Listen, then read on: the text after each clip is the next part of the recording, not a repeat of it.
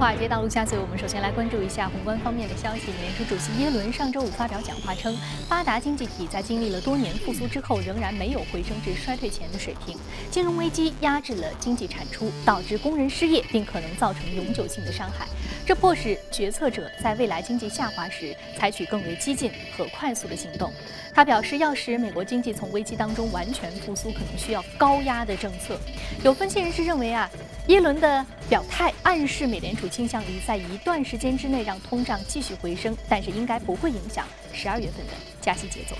好，我们再来关注英国。脱欧将会导致伦敦房地产市场七年的繁荣终结的警告成为了现实。一份调查数据显示，伦敦房价八月下跌百分之零点六，至五十八万英镑，这是该地区房价连续第五个月下挫，是零九年经济衰退以来持续时间最长的连跌。伦敦房价年均的增速如今已经放缓至仅为百分之二点二，是二零一二年初以来的最慢的增长速度。房价相对更高的中心城区的住宅价格，更是引领了整个伦敦房地产市场的下挫。而伦敦房产顾问第一太平洋戴维斯就预计，受退欧影响，伦敦豪宅的价格二零一六年将会下跌百分之九。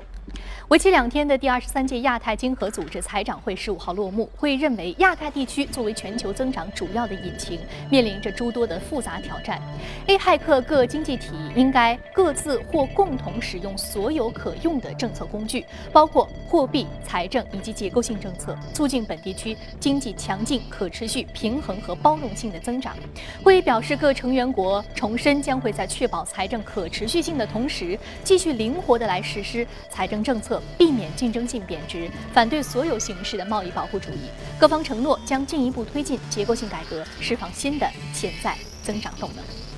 好，刚刚浏览完了宏观方面的消息，接下来我们来关注一下美股三大指数上周五收盘的表现。我们看到上周五呢，美股三大指数是全线上涨，但是涨幅并不是很大。首先来看到的是道琼斯工业平指数上涨百分之零点二二，纳斯达克综合指数微幅上涨百分之零点零二，同样标普五百指数的涨幅也是百分之零点零二。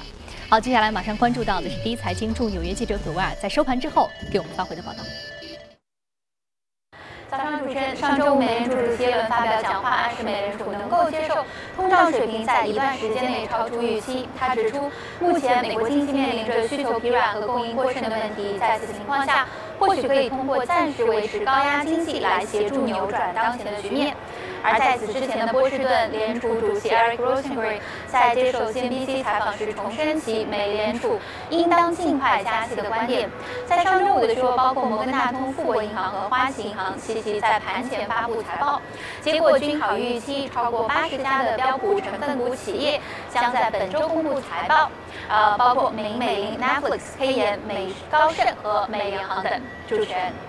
好，非常感谢格尔给我们带来有关市场观点的汇总。好，这里是正在直播的从华尔街到陆家嘴。那就在上周五，波士顿联储举办的午餐会上，耶伦呢并没有就利率或者是现行的政策做出表态，但是他表示，可能现行的美国经济的潜能正在下降，需要更加激进的措施。这是不是意味着他希望低息能够再飞一会儿？那就这个话题，马上进入到今天的节目和嘉宾重点来讨论。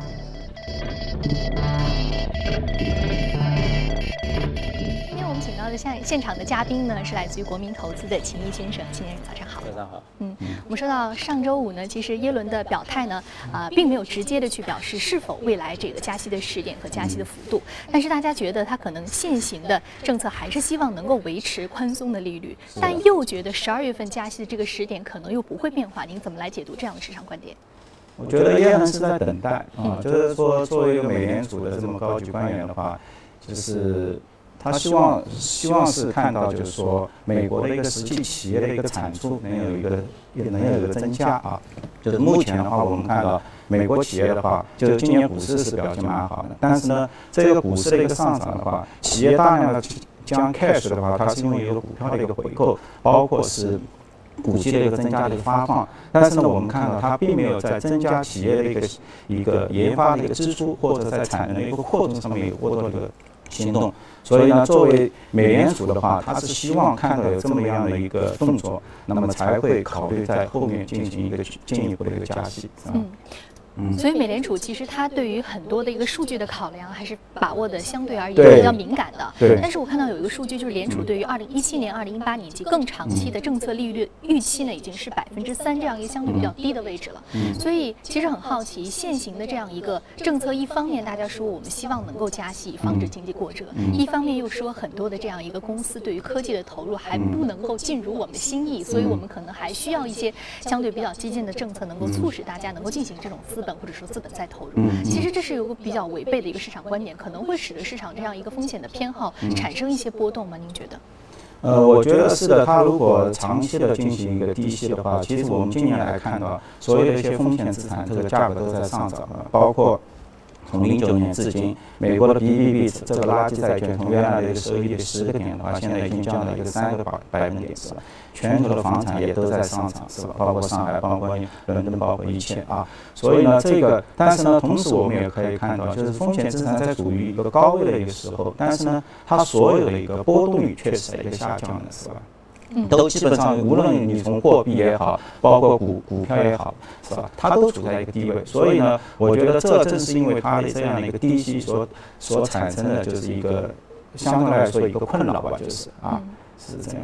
这其实就是一个过热，大家的风险偏好相对比较的高。对，其实我我觉得你包括现在大家在讲这个上海的一个房价的一个问题是吧？大家都讨论的比较多。就是从你从那个一零年到一六年整个一个六年期间的话，其实上海房价也就上涨幅度在百分之一百左右，是吧？考虑到两个百分点的这么一个就是持有的这么一个租金收益率，大概年化的一个收益率的话，大概在百分之十八左右。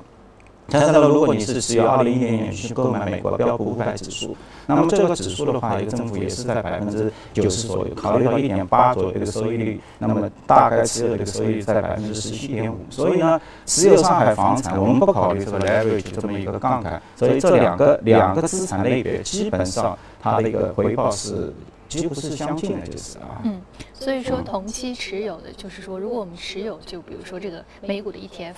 那和持有上海的房产，如果不加杠杆，我们单纯从这个纯的这个回报来计算的话，其实是一样的。对，从那当然是一个底部，大家介入的一个时间点，是吧？就是说，因为股票的话，它上涨的一个速度会比较快，它可能在零九年相对的一个低点的话，迅速的一个上涨，是吧？所以这个时间点还是蛮重要的，就是啊。嗯，刚刚您提到了一个美国的三 B 债券的收益率，我们知道三 B 这个是一个标普给美国债券定级的这样一个评级的标准啊。我们分到不同的这个等级，那我们看到其实收益率是从零九年的百分之十降低到了目前百分之三左右。那这意味着什么？我们知道债券的收益率和 PE 和美股的 PE 其实是一个相反的。反向的这样的一个对，这也就是所谓的我们现在大家面面临的一个资产荒，是吧？大家就是追逐一些风险的一个资产，是吧？就是说，好的资产越减少，所以呢，包括像这种 BBB 的这个债券，以前像这种收益率都在八到九个点，那现在的话，三个点的话，基本就是 invest 就是投资级别的债券的一个收益率，所以大家是一个资产化。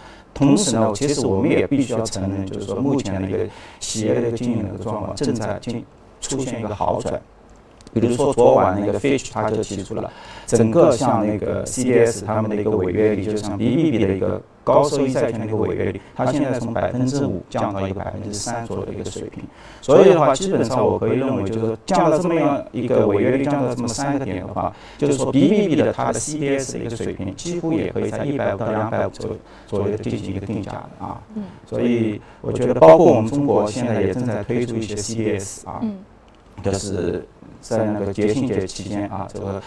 国家也宣布了这么一个政策，是吧？所以我我觉得未来可能也会增加一些新的一些交易的一些工具，包括对银行它也是一个好处，是吧？因为我们现在银行的估值都比较低啊，就是说可能大家对它一个债债贷款啊或者一些质量如何风险进行一个转嫁。现在 OK，你现在出来的这个 CDS 的，包括保险公司、包括私募机构、对冲机构，他们都可以去作为它的一个资产的一个配置，这样的话可以把银行的资产负债表的话。显得更加干净一点，是吧？但是您说现在银行的估值相对比较低，就像刚刚在美，在这个香港上市这个联。邮储银行啊，当时它也是一开始是一个平盘的表现。嗯所以说，呃，现在您说到了，刚刚回到您说到这个是资产荒啊，其实就是说投资标的相对比较有限，嗯但是呢，资金相对而言市场比较充裕，所以说防止这种资金过热，可能是美联储它还是要坚持，或者说整个市场的一个观点还是偏向于十二月份会加息的一个重要的依据。我觉得这是一个长期的一个趋势了。就是为什么这么说呢？就是你像这次马云在云栖大会上所说的，就是说现在。新的这个战略资产是数据云，就是说现在已经到了一个科技上的一个社会。原来 OK，你说一些石石油资产或者一些传统的一些一些所所谓的一些战略资产，现在目前市场就不大，就是说不再是青睐的。所以呢，这会造成就是说大量，但是呢，这个领域又是极其狭窄的。我们没说。现在马云他鼓励三十岁底下年轻人创业，但是我觉得他才是一个最大的受益者，因为所有的人一个创业，他现在已经把数据全部抓都基于它的这个平台。对你年轻的，所有最终创业，OK，你什么也不要，OK，就到五二零以上来就可以了，是吧？这其实就是一个共享经济的这样一个互联网新的概念和新的理念的一个。真正的寡头寡头就会出现，因为你现在就像 Google 啊，现在 Microsoft 啊，呃，包括所以说，刚刚我们提到，其实对于这个科技和互联网的一个投入和一些可能原本持有的这种商业思想的一个改变，可能是未来啊整个的这样一个市场非常重要的一个风险的转向啊。非常感谢秦先生这一时段的一个点评。这里是正在直播的从华尔街到陆家嘴，接下来进一段广告，广告回来继续接着聊。好，欢迎回来，这里是正在直播的从华尔街到陆家嘴。那接下来的时间呢，我们来关注一下上周五领涨的个股和板块分别是什么。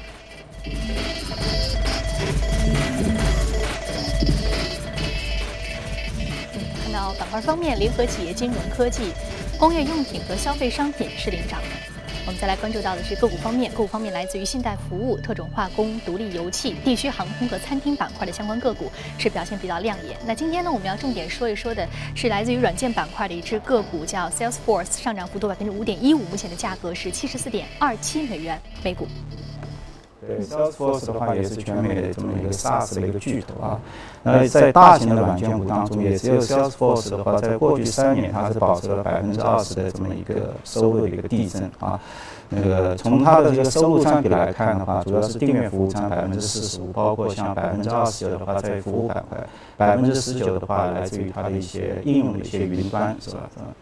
我周五的上涨主要是跟他就是 Dropout 它的整个就是对 Twitter 的一个收购啊，原来市场一直认为 Salesforce 要收购 Twitter，所以就 Twitter 的股价也涨得比较高，到二十五个美金啊。呃，他周五宣布退出之后，Twitter 的股价是降到只有十六个美金，但是呢，那个 Salesforce 是上涨的。其实 Salesforce 的话，在今年的话，它也展开了一系列的一个收购，是吧？去应对它的一个收入的放缓的这么一个趋势，包括它对于二十八亿美金的对于那个就是 Demandware，就是一家做电子商务软件的一个收购，包括对 Quip 五点八亿的收购，包括对一些深度机器学习那个。就是 DeepMind 的一些收购，是吧？所以呢，它应该是二季度的时候，我们看到是收购相对而言啊。Thank you.